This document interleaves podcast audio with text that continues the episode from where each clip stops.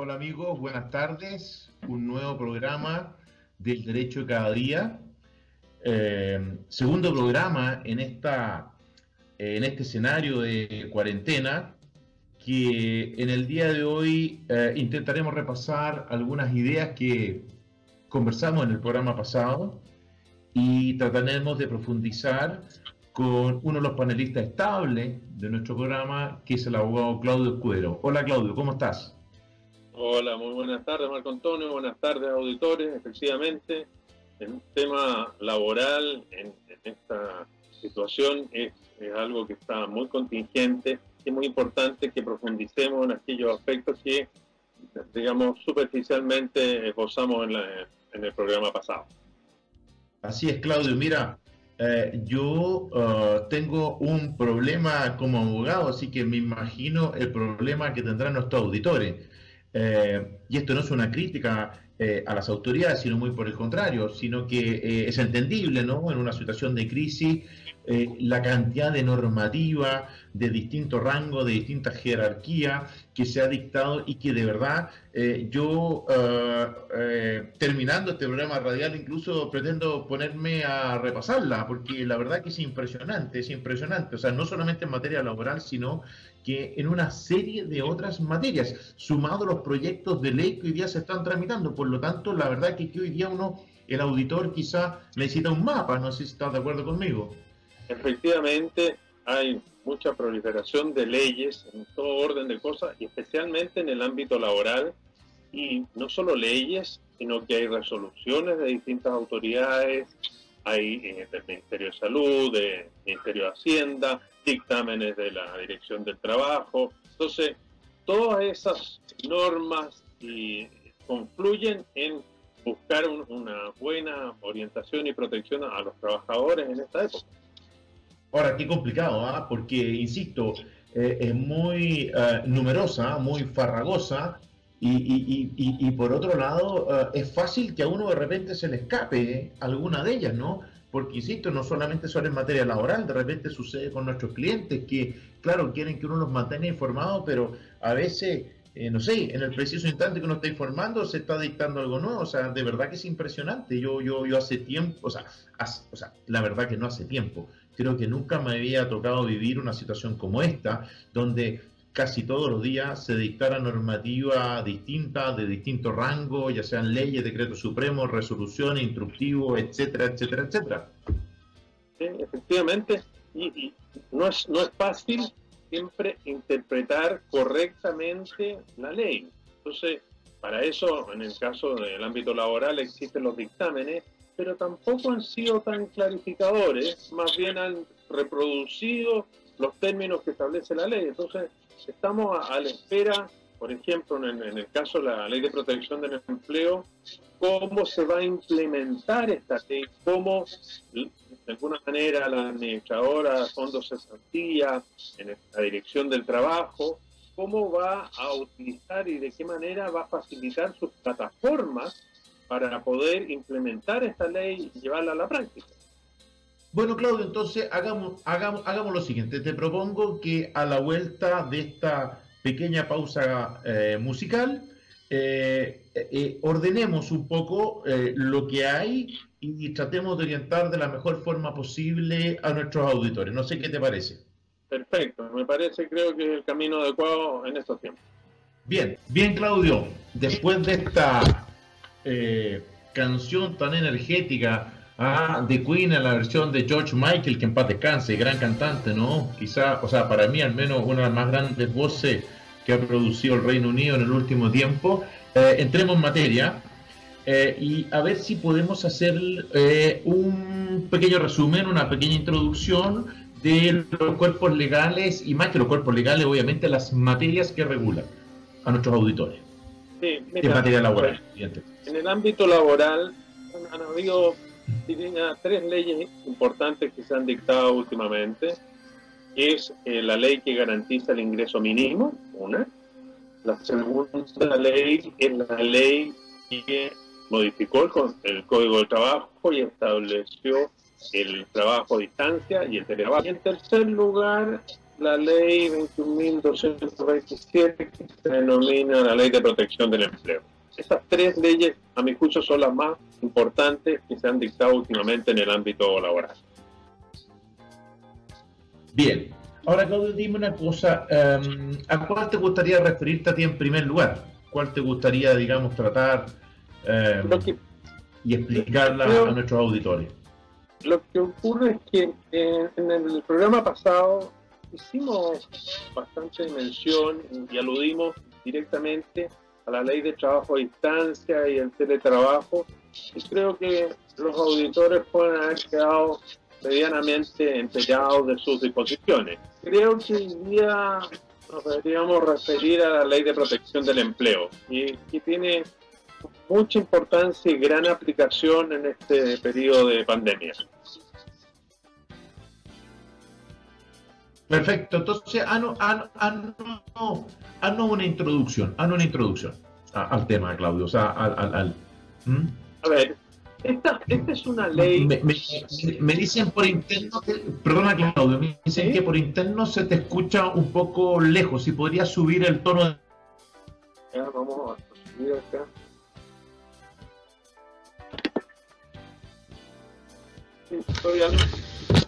Ahora, ¿cómo se escucha? ¿Aló? Sí, yo te escucho perfecto, Claudio. Ruego a nuestros auditores que nos disculpen. Evidentemente la tecnología a veces nos juega malas pasadas, ¿no? Pero ahora me escuchas bien, Claudio, ¿no? Yo te escucho perfecto. Listo, entonces dale con esta introducción ¿ah? quizás con un tono de voz un poco más alto porque me dice por interno un auditor que se estaba escuchando un poco bajito. Perfecto, vamos a subir el tono para que nuestros auditores nos escuchen bien. Exacto. A ver. Como si, como si estuvieran en clase. Así es. Eh, a ver, esta ley, en definitiva, ¿qué persigue? Esta ley, como su denominación lo indica, protección del empleo, es una ley que persigue evitar despidos con motivo de esta pandemia, porque claramente eh, muchas actividades, muchas empresas, incluso pymes, se ven afectadas por actos de autoridad y les impiden funcionar en forma total, y les impiden desarrollar sus actividades, y frente a ese escenario, que es imprevisto, que es insuperable, el empleador de no contar con esta ley, podría verse obligado a poner término a los contratos de trabajo de sus trabajadores con el efecto que eso tiene dentro de la economía familiar, dentro de nuestra sociedad. Entonces, si, si a, esta pandemia le agregamos una falta de recursos económicos, la situación sería catastrófica. O sea, sería muy, muy grave. Entonces, esta ley busca, de alguna manera, proteger el empleo, evitar, o, más bien, eh, velar por la continuidad de las relaciones laborales y en este sentido, el Estado aporta fondos para que ese trabajador que por acto de autoridad, por ejemplo, no puede desempeñar sus labores, perciba buena parte de sus ingresos y también releva al empleador de pagar esas remuneraciones, pero sí establece la obligación de eh, contestar o, sea, o, pagar las cotizaciones previsionales de salud de esos trabajadores. esa es, es, como el objetivo de esta ley, es, proteger esa, es la, esencia. La ciencia. Ahora, Ahora, eh, y esto es una reflexión, es una reflexión más bien no laboral, no, sino que reflexión económica. Eh, yo, eh, comparando a Chile con el resto de los países de Latinoamérica, y, no solamente Latinoamérica, la mayoría de países de Iberoamérica, es bastante notable que nuestro país pueda adoptar decisiones como estas y otras, ¿no? estas son decisiones impensadas en el resto de Latinoamérica. ¿Y por qué son impensadas? Porque efectivamente eh, nos permiten a nosotros adoptarlas precisamente por la responsabilidad fiscal que han tenido los distintos gobiernos, las políticas de ahorro fiscal que han habido en este país y que en definitiva ha sido fruto y beneficio del modelo ah, y de la responsabilidad económica de los distintos ministros de Hacienda. Es decir, en definitiva, es gracias a una cuenta de ahorro que tenemos. Es decir, lo que hoy día, que eso es sumamente importante, más allá del color político que pueda tener cada quien esté escuchando lo que estoy diciendo, es que gracias a una política de responsabilidad fiscal se pueden tomar estas medidas, porque hoy día pareciera ser eh, muy eh, como obvio, ¿no? de que el gobierno tiene que hacer esto, tiene que hacerlo de más allá, y da lo mismo el color político del gobierno, ¿no? Lo importante es entender que el gobierno puede hacer lo que está haciendo gracias a que hay fondos, a que hay reservas, y, y es muy importante entenderlo porque esto es impensado en el resto de los países de Sudamérica. O sea, en ese sentido, Chile, más allá de todas las limitaciones que tenemos, de todas las limitaciones que tenemos y problemas y problemas que vivimos, ¿no? Tenemos una situación mucho más ventajosa que el resto de nuestros vecinos. ¿ah? Así es que eso va más allá, insisto, del tema laboral. Ahora, ahora Claudio, una pregunta, o sea, una pregunta más, ¿no? Eh, eh, muy bien la, explicación que tú hacías recién de aquello en que consiste eh, este cuerpo legal. Ahora, este cuerpo legal igual es finito, o sea, es decir, parece ser que establece una, una solución que efectivamente no es permanente y, que tiene eh, eh, está acotado en el tiempo y escalonadamente. No sé si puede explicarnos nuevamente eso. A ver, lo que ocurre es que esta, esta ley crea tres instituciones. Una es la suspensión del contrato de trabajo por acto de autoridad. Esa es la primera institución. Perfecto. Segunda, segunda institución que crea es el pacto de suspensión de contrato de trabajo. Este pacto se conviene entre empleador y trabajador. Y en tercer lugar, establece un pacto de reducción temporal de jornada de trabajo. ¿Ya? Perfecto. En, cuanto a la, vigencia de estas medidas, tal como tú bien señalas, esta es una ley que es temporal. ¿Ya? O sea, no es permanente, por ejemplo, como la ley de trabajo a distancia y de teletrabajo, esta es permanente, modificó el código de trabajo. Esta ley es temporal, tiene una fecha de inicio y una fecha de término. Bueno, ¿cuándo empezó a regir esta ley? Comenzó a regir el 6 de abril del 2020. Y para ver hasta cuándo se extiende su vigencia hay que distinguir respecto de la suspensión del contrato de trabajo por acto de autoridad y del pacto de suspensión tiene un vigor de seis meses contado desde la entrada en vigencia de la ley. O sea, es, es eh, suspensión por acto de autoridad y el pacto de suspensión de contrato de trabajo solo rigen hasta el 6 de octubre de este año. Ya, ahí termina. Ahí termina. Y en cuanto a pacto de reducción de jornada laboral, este se extiende hasta el último día del décimo mes de la entrada en vigencia de la ley. O sea, rige hasta el 28 de febrero del año 2021. Hasta ahí se puede pactar eh, reducción temporal de jornada de trabajo. Bueno, en todo caso, Claudio, no sé qué te parece a ti, pero a mí en lo personal me parece extraordinariamente razonable porque ah, preferible antes que despedir a, trabajadores es mejor, quizás es el mal menor, ¿no? Reducir la jornada de trabajo. No sé qué opinas tú. Me parece. Imagínate el drama. Claro. O sea, imagínate el drama que significa para un grupo familiar que su, el, jefe del grupo familiar o la jefa del grupo familiar pierda su trabajo. O sea, esto claramente es una muy buena medida y tal como tú lo dices, esto se puede, se puede hacer porque existe una, una política de ahorro fiscal durante este gobierno y los gobiernos pasados que permiten tener caja para afrontarla. De lo contrario no se podría. Bueno, eso es importante que la gente lo tome en consideración y discúlpame que cambie de tema. eh, justamente cuando el día de mañana vote quizás por una nueva constitución, ¿no?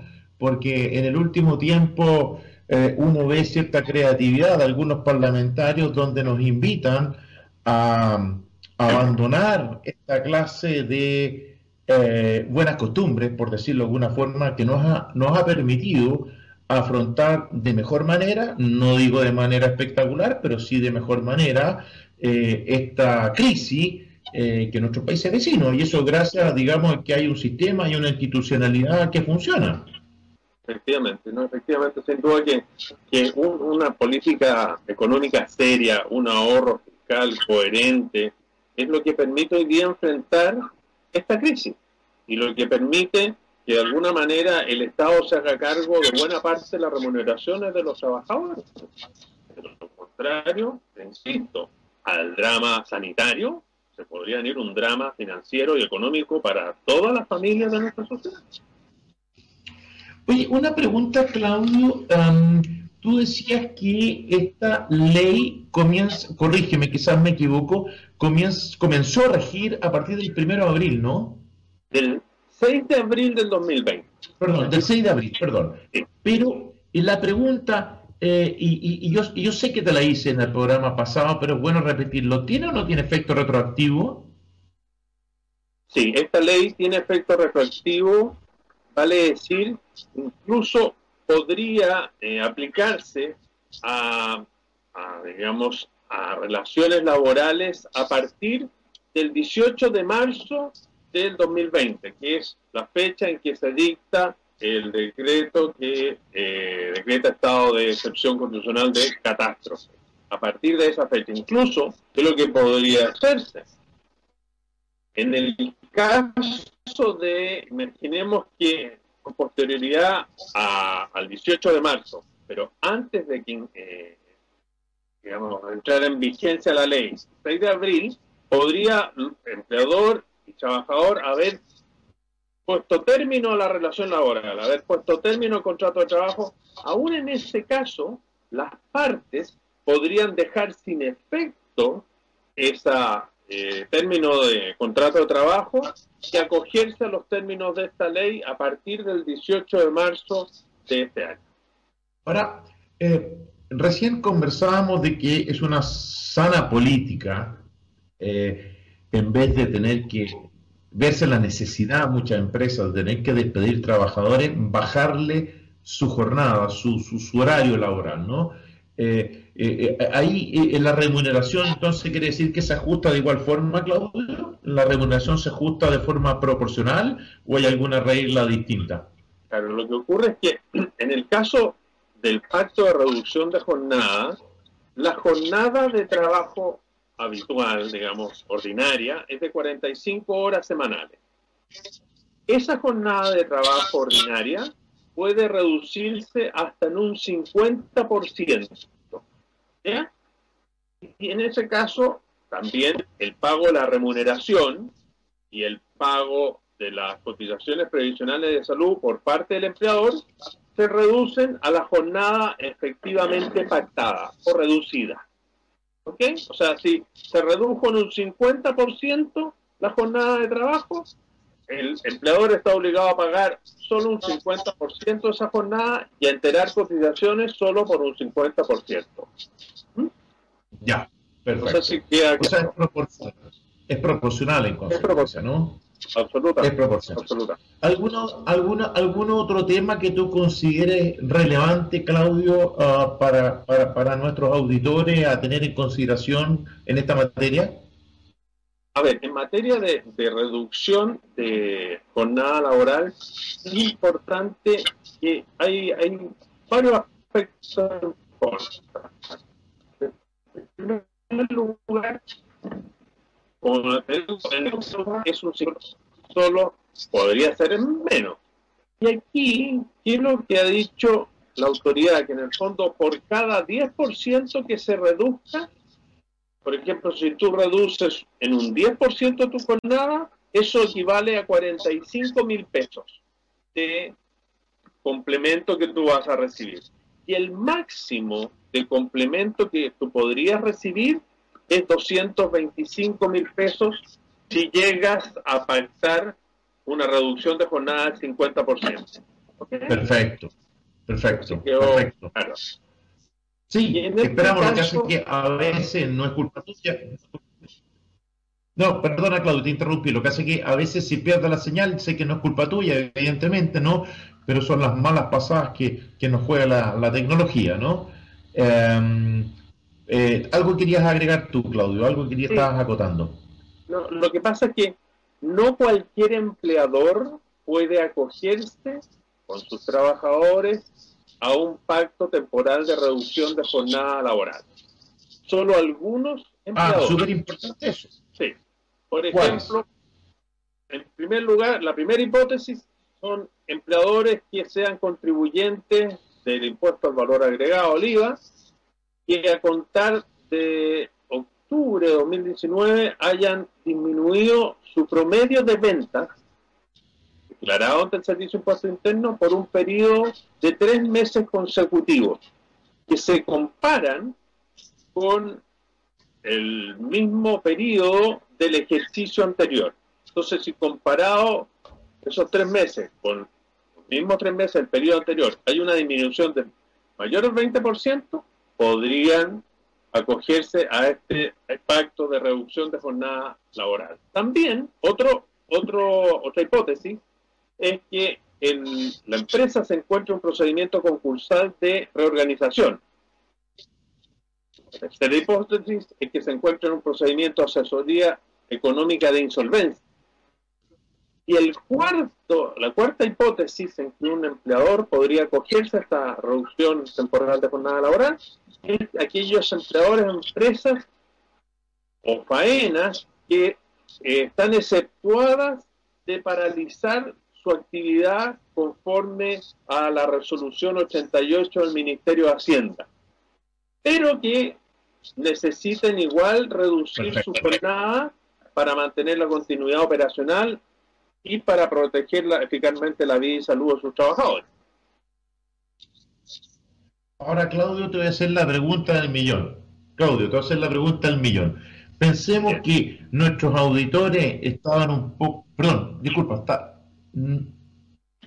Te perdí, perdona, te perdí, Claudio, disculpa. ¿Me escuchas bien, Claudio, no? Te escucho perfecto. Bien, discúlpame. Ya. Sí, sí, sí. Eh, terminaste la... Perdona, discúlpame, disculpa la pregunta, pero es para no, no interrumpirte a ti. Eh, ya nos señalaste que eran cuatro hipótesis, ¿no? Sí, sí, efectivamente. Cuatro hipótesis. Y aquí viene la pregunta del millón, Claudio, la del millón, ¿no? Eh, bueno, pensemos que por algún momento eh, nuestros auditores no estaban concentrados, estos temas no son fáciles, eh, o llegaron tarde, escucharon la mitad de lo que tú estabas diciendo, etcétera, hubo alguna interrupción. Si tienen alguna duda, ah, ¿cómo lo pueden hacer para comunicarse contigo para que se las puedas aclarar?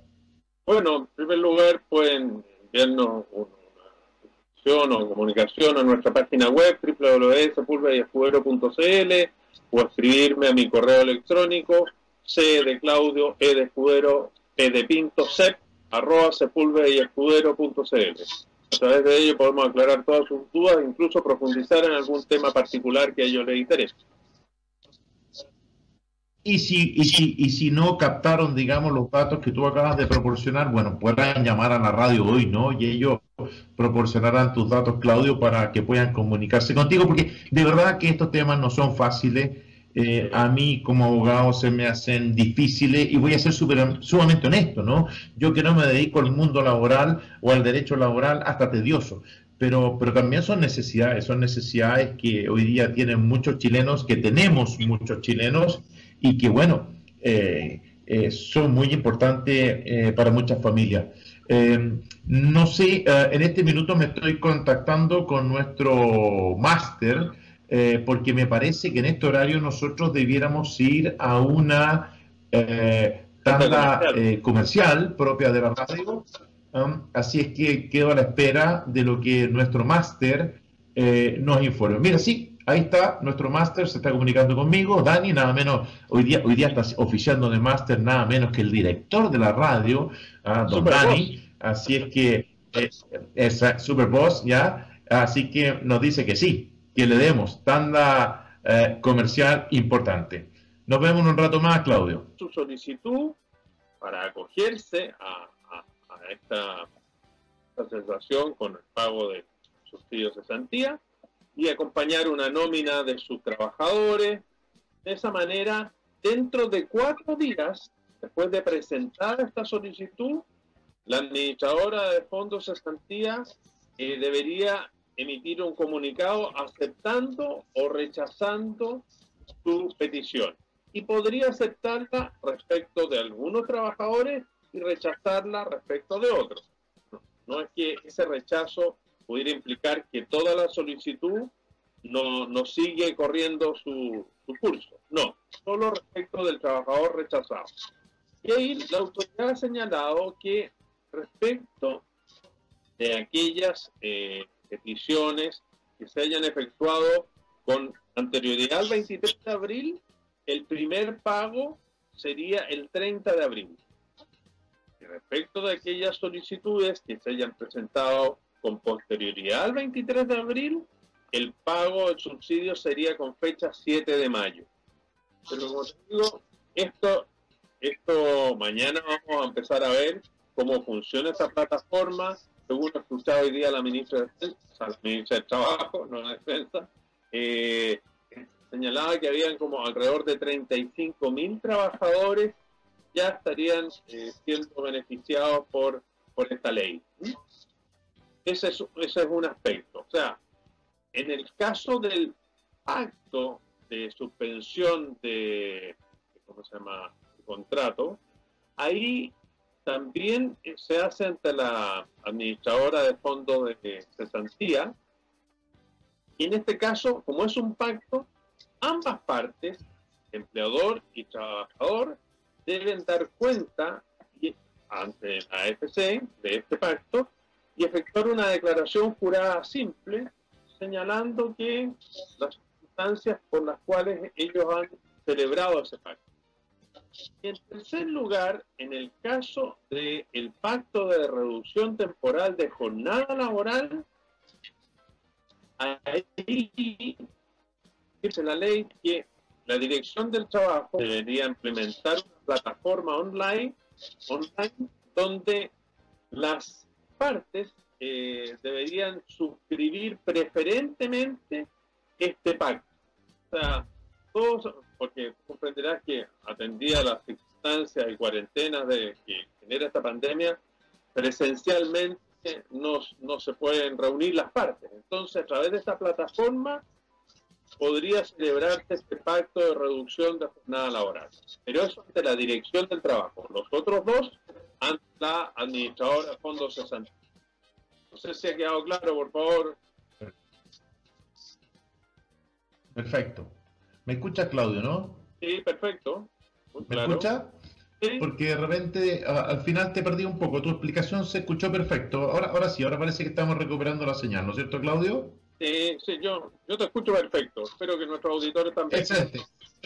sí, y, tú también te escuchaste perfecto. Ahora, eh, mira, eh, yo mientras tú explicabas esto impecablemente, eh, yo pensaba para mí adentro, ¿ah? Bueno, claro, esto hay personas efectivamente que se van a, poder acoger, ¿no? A lo que tú estás explicando.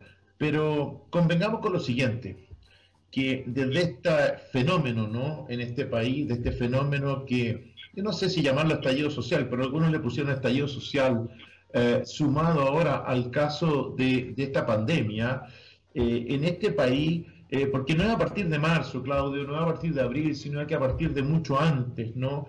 Donde los chilenos nos hemos estado aportando un poco mal, eh, donde han eh, debido, justa o injustamente, yo no me pronuncio al respecto, justa o injustamente, despedir a muchas personas. entonces, la pregunta es, aunque sea obvia, aquellas personas que entienden que han sido despedidas injustamente, eh, o que no había causal para ser despedido, ¿qué debieran hacer? Eh, ¿qué, les, aconsejas tú? Además, obviamente, de contratar un abogado, eso es una cosa obvia, ¿no? Y, Claudio Escudero, evidentemente, que está disponible para aquello, pero, pero, pero lo importante es que, cuál sería la orientación, ¿no? Que tendríamos que darle, porque esto, esto, esto no, empezó ahora en abril o en marzo. Aquí venimos con problemas desde este mal llamado estallido social, porque es un mal llamado estallido social. A ver, lo primero, eh, el, derecho al trabajo es un derecho proteccionista. Y dentro de la protección al trabajador hay un servicio público que es la dirección del trabajo. Y la dirección del trabajo fiscaliza el cumplimiento de las normas laborales. Y ante un despido que un trabajador considera impedido, injustificado, ilegal, lo primero que tiene que hacer es presentar un reclamo ante la inspección del trabajo. Para ello tiene un plazo de 90 días hábiles contados desde la separación de funciones. Y si en la actuación ante la inspección del trabajo no llega a un acuerdo con su empleador, ahí tendría que presentar una demanda ante los juzgados laborales. ¿Y cuál es el plazo? También máximo 90 días hábiles, contado desde la separación. Para presentar la demanda. Así es, para presentar la demanda. Pero, y es una pregunta eh, muy de profesor de Derecho Civil la que estoy haciendo. ¿Es para presentarla o para notificarla? Disculpa, disculpa mi ignorancia al respecto. Presentarla.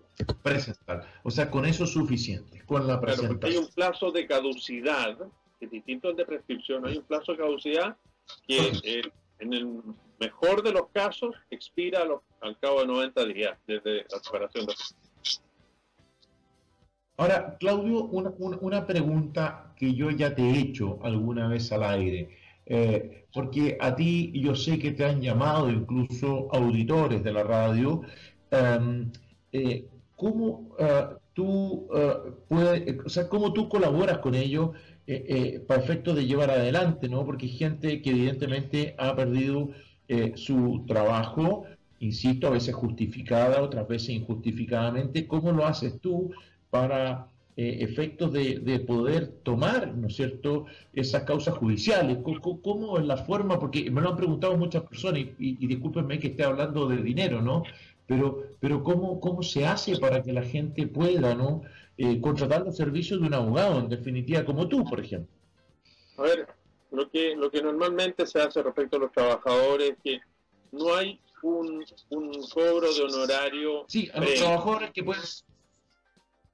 Entonces, la forma como se cobran los honorarios en estos casos es un porcentaje a convenir de las sumas eh, que perciba el trabajador con motivo del juicio. No sé si, si por ahí queda claro, pero no hay, no hay en el no, hay un pago inicial por presentar una demanda, por elaborar una demanda. El pago es solo contra resultado, en primer lugar. En segundo lugar, contra resultado favorable. Y es un porcentaje de lo que perciba el trabajador con motivo de, de una conciliación o con motivo de un fallo judicial. Perfecto, perfecto. O sea, si, si, si, le va mal, si le va mal en el juicio al trabajador, entonces ah, eh, eh, cero. Eh, ahí nadie obtiene nada, digamos, y, evidentemente ahí, no sé, estimados auditores, para mí Marco Toro se quedó pegado.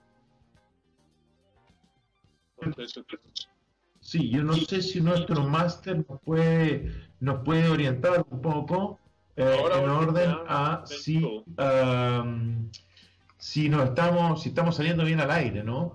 Eh, porque no, no, no, no. Sí, hay, hay problemas de conexión. Por lo tanto, se está todo ya, perfecto. No, no, si a veces son problemas nuestros, ¿no? Eh, eh, la radio en ese sentido anda como avión, así que eh, no, hay, no, hay, no hay problema. Bien, oye Claudio, también igual hablar un poco del ingreso mínimo eh, garantizado, ¿no? Porque esto es algo bastante novedoso. O sea, fíjate tú, nuevamente estábamos hablando recién de los esfuerzos que ha hecho el Estado de Chile, porque no, hablemos más que el gobierno del Estado de Chile eh, por eh, atender problemáticas sociales que son impensadas ¿no? en otras partes de, Latinoamérica y que, claro, cuesta mucho la billetera fiscal. Y bueno, ¿en qué sector en definitiva el ingreso mínimo? Eh, cuándo empieza a operar, eh, de qué se trata, etcétera, porque la verdad que esta noticia ha pasado un poco desapercibida, fíjate tú, porque esto, esto lo propuso el gobierno ya hace varios meses atrás, ¿no? Sí, sí, este ingreso mínimo, a ver, para explicarle a las personas en términos generales, porque yo creo que, que esta ley también da para un programa en extenso. Eh, a ver, el ingreso mínimo que todos conocemos, ingreso mensual mínimo para efectos remuneracionales, es de 320.500 pesos brutos hoy día. Entonces, dentro de una medida de una manera de beneficiar a los sectores de menores ingresos, se propuso por los legisladores crear este ingreso mínimo garantizado y es de 300 mil pesos líquidos. Y en ese sentido, eh, de alguna manera, sube el, el, monto del ingreso mínimo bruto. Ese es básicamente, pero como te digo, ese, esa, esa ley yo creo que debería ser materia de un programa especial porque tal como tú dices, tiene gran relevancia y es un, un aporte a las familias, a los trabajadores menores de ingresos en nuestro país.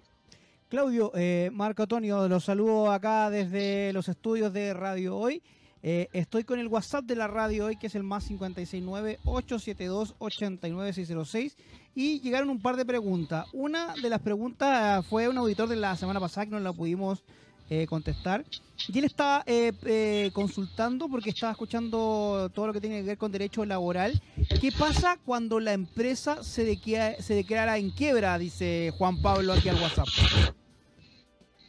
A ver, cuando una empresa se, hoy día es desviación forzada, más que quiebra, pero los efectos son similares.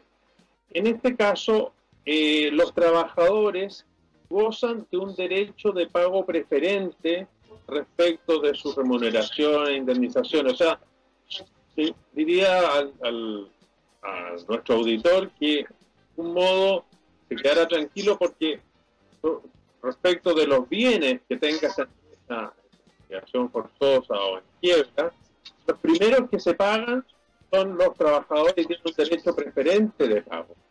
De manera que eso o garantiza que eh, sus eh, creencias puedan ser cubiertas con los bienes que quedan de esa empresa fallida, en la medida que tenga bien. Perfecto. Y la segunda pregunta, que también parece que la gente está muy en agua de muchos empresas que se están declarando en quiebra. Acá hay una señora que dice, eh, mi empresa se declaró en quiebra, eh, tuve que ir a la inspección. ¿Cuánto se demora más o menos un juicio de quiebra? Dice acá la señora.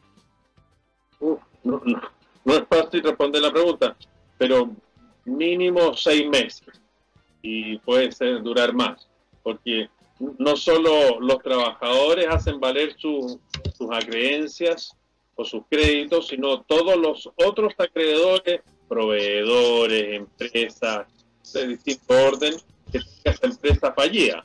es un juicio que no, no, de alguna manera, no termina próximamente, mínimo seis meses y puede durar bastante más. Ahí estaban entonces las dos preguntas, estimados. Sigan ustedes ahí desde el estudio 2. Desde el estudio casa. Disculpen, ¿me, ¿me, escuchan bien ustedes o no? Sí. ¿Me, escuchan bien? Sí. No, me pareció escuchar, me pareció escuchar porque de repente se me perdía el audio de que se estaba haciendo la pregunta que obviamente puede suceder, que son empresas que van a solicitar hablando en términos antiguos, porque ya no se habla así, ¿no? En la jerga jurídica de la quiebra, ¿no? Me pareció escuchar eso, ¿no? Sí, sí, efectivamente, la pregunta apuntaba a eso. Ahí, obviamente esos trabajadores deben también contratar los servicios de un abogado para efecto de verificar su crédito en la quiebra.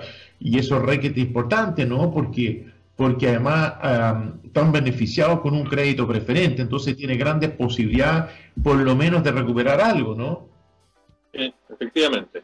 Tienen un crédito preferente tienen que estar muy atentos, ¿no? O sea, ellos tienen que estar muy atentos. Y eso, mira, mira qué interesante, me parece que esa pregunta la hizo un auditor, pero si el día de mañana hay una, alguna empresa que cae en insolvencia, es decir, en quiebra, en definitiva, es muy importante que esos trabajadores se preocupen de verificar sus créditos, porque justamente ellos son de los de aquellos acreedores que más posibilidades tienen de recuperar algo.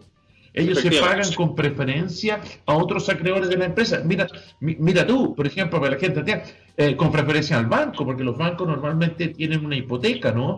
Entonces, eh, eh, para que los trabajadores sepan que ellos incluso se pagan antes que el banco. Ah, entonces eso es requete importante, uh, requete importante que estén debidamente asesorados por un abogado en esta materia. efectivamente, efectivamente, porque tal como tú dices, dentro de los acreedores, ellos están en un escalón superior y son los que, como mencionaba, tienen las mayores probabilidades de pagarse. ¿Mm? Así es. No sé si hay más preguntas, eh, Master. No solamente esas dos, Marco Antonio. Ya, y esas las teníamos del programa pasado, entonces habían quedado, ¿no? Una le llegó el, el, programa pasado y la otra eh, actual. Ah, bueno, bueno eso por lo menos indica que nos están escuchando, ¿no? Eso es importante. Y nuestros auditores son muy fieles, así que muchas gracias por seguir. No, la verdad que yo estoy sorprendido. Fíjate que el otro día nos mandaron las cifras de la radio y yo quedé francamente impactado, casi, casi, casi al borde de las lágrimas, ¿no? Y eso que me emociona un poco, como tú dices siempre, Claudio, ¿no? Ah, pero la verdad que, ah, que me impactó, ¿no? Me impactó la cantidad de audiencia que tiene este programa, ¿no? De verdad es impactante, impactante. Y esto, esa, esa audiencia también nos compromete, Marco Antonio, como lo hemos conversado con nuestros auditores, auditores para atender todas sus dudas, sus inquietudes, y de alguna manera no solo en el ámbito laboral, sino en, otros ámbitos, para solucionar sus problemas o acudir en su ayuda frente a dudas que pudieran surgir. Exacto, esta es una suerte de cruzada jurídica, ¿no? A mí me gusta mucho lo de cruzado, ¿no? Porque yo que soy de la, de la franja celeste, Claudio, ¿no? Soy un cruzado de corazón, ¿no? Ese, equipo sin, sin sangre del cual tú eres, claro. nadie es perfecto, nadie este es perfecto. Pero este programa por lo menos democrático, ¿no? Tiene uno de la U, uno del Colo Colo, ah, y quien les habla que es, bueno, el actual campeón, ¿no? Pero fuera de eso eh, estamos en igualdad, ¿no? Ah, Bien, Claudio, mira, eh, ya nos vamos acercando al final del programa. Eh, muy interesante, pero yo no sé eh, qué consejo, qué, qué, orientación, como resumen, de, lo que hemos visto, no solamente en este programa, sino también en el anterior, haciendo, haciendo digamos, una, una mezcla entre, porque ha sido en general la misma temática, ¿no? Eh, evidentemente en el próximo programa vamos a volver con otra, porque tampoco queremos aburrir, ¿no? Una cosa es orientar, pero tampoco queremos aburrir a, nuestro, a nuestros auditores. Eh, ¿qué, qué, qué consejos muy prácticos podrías darle tú a nuestros auditores? A ver, en primer lugar, si son eh, empleadores que ingresen a la página de la administradora Fondo Cesantía y a la página de la Dirección del Trabajo y se interioricen de la forma como pueden implementar y poner en práctica eh, la cesación, eh, perdón, la suspensión de, del contrato de trabajo por acto autoridad, o el pacto de suspensión de contrato de trabajo o el pacto de reducción temporal de jornada de trabajo. Y desde el punto de vista de los trabajadores, del mismo modo que estén atentos, que colaboren con su empleador en unión de los antecedentes, liquidaciones, eh, digamos, con, aportes en los fondos de cesantía, etcétera, de manera de que en conjunto eh, puedan aplicar esta, estas disposiciones, estos subsidios, puedan de alguna manera eh, mejorar o complementar las presentaciones que se hagan, porque en definitiva favorece a ambas partes, tanto a empleador, que no va a tener que pagar las remuneraciones, y al trabajador, en unos casos no va a tener que concurrir a prestar sus labores, en otros va a tener una reducción de jornada laboral, pero igual percibiendo subsidios. Entonces, este es un trabajo conjunto que ambas partes deben enfrentar, que ambas partes deben colaborar y entregar antecedentes para que pueda recibir aplicación los beneficios y subsidios que establece esta ley de protección del empleo. Ese sería mi consejo. Claudio, llegó una última acá pregunta, acá está fresquita. Me dice, hola Claudio, soy Carlos Agostinelli. Quería saber qué ah. derecho tiene el empleador de revisar la computadora y además eh, uso de internet y que le provea computador o teléfono al, al, al, trabajador, dice. Eso es lo que yo quiero, que me den un computador, Claudio. bueno, eh, bueno, gracias por tu pregunta, Carlos. Mira, a ver, eh, de acuerdo a la ley de trabajo a distancia, específicamente la de teletrabajo, en el fondo las herramientas de trabajo deben ser entregadas por el empleador. El trabajador no está obligado a utilizar sus herramientas de trabajo. Podría hacerlo voluntariamente, pero es obligación del, empleador proveer al trabajador de los medios y herramientas para desempeñar este teletrabajo. Y lo conversamos la semana pasada, incluso Marco Antonio está poniendo algunas, eh, solicitando algunas prestaciones económicas a su empleador eh, en cuanto al pago de internet, en pago, de colación, etcétera, etcétera, que obviamente son beneficios que el, trabajador, mi juicio, debe tener y que lícitamente las partes, cuando firmen el anexo de contrato de trabajo pactando este teletrabajo, deberían contemplar y considerar porque también el teletrabajo en ningún caso puede significar un desmedro a los derechos laborales de los trabajadores. O sea, los mismos derechos que tenían, los mismos derechos laborales que tenían cuando realizaban su trabajo en forma presencial, deben tenerlos eh, cuando desarrollan su trabajo por medio del teletrabajo. Esa sería mi respuesta, Carlos, lo que te satisfaga y aclare tus dudas. A mí, Claudio, me satisface más aún porque se lo voy a enviar a mi decano. Ah, la estoy grabando en este minuto, así que mi decano voy a pedir un computador Mac incluso para, para, para digamos, estar un poco más, más moderno, ¿no? Bueno, Claudio, eh, eh, espero, esperamos, tú y yo estoy seguro, ¿no? De que haya sido ilustrativo para nuestros auditores eh, el próximo martes eh, volveremos con algún otro tema, ¿no? Porque efectivamente ya hemos conversado bastante del tema laboral, siempre está abierta las preguntas, da lo mismo el tema que estamos tratando, los auditores que tengan la libertad más absoluta de preguntarnos lo que quieran. Y lo más importante es que tú estás disponible los 365 días del año en materia laboral para que nuestros auditores te consulten. Así que Claudio, bueno, eh, dos segundos para que te puedas despedir y hasta la próxima. Sí, bueno, agradecer nuevamente a nuestros auditores y también decirles a ellos que estamos abiertos a recibir sus sugerencias para, no sé, debatir y conversar sobre algún tema que a ellos les interese. Estamos abiertos, obviamente, a recibir esas esa propuestas y atenderlas, por cierto. Así que Muchas gracias por, seguirnos y nos vemos el próximo martes si Dios quiere. Muchas gracias. Saludos, Marco Antonio. Ya, Claudio, muchas gracias. Un abrazo grande al director de la radio, don Dani, y sobre todo a nuestros auditores y a sus familias que se cuiden mucho. Un gran abrazo y hasta el próximo martes.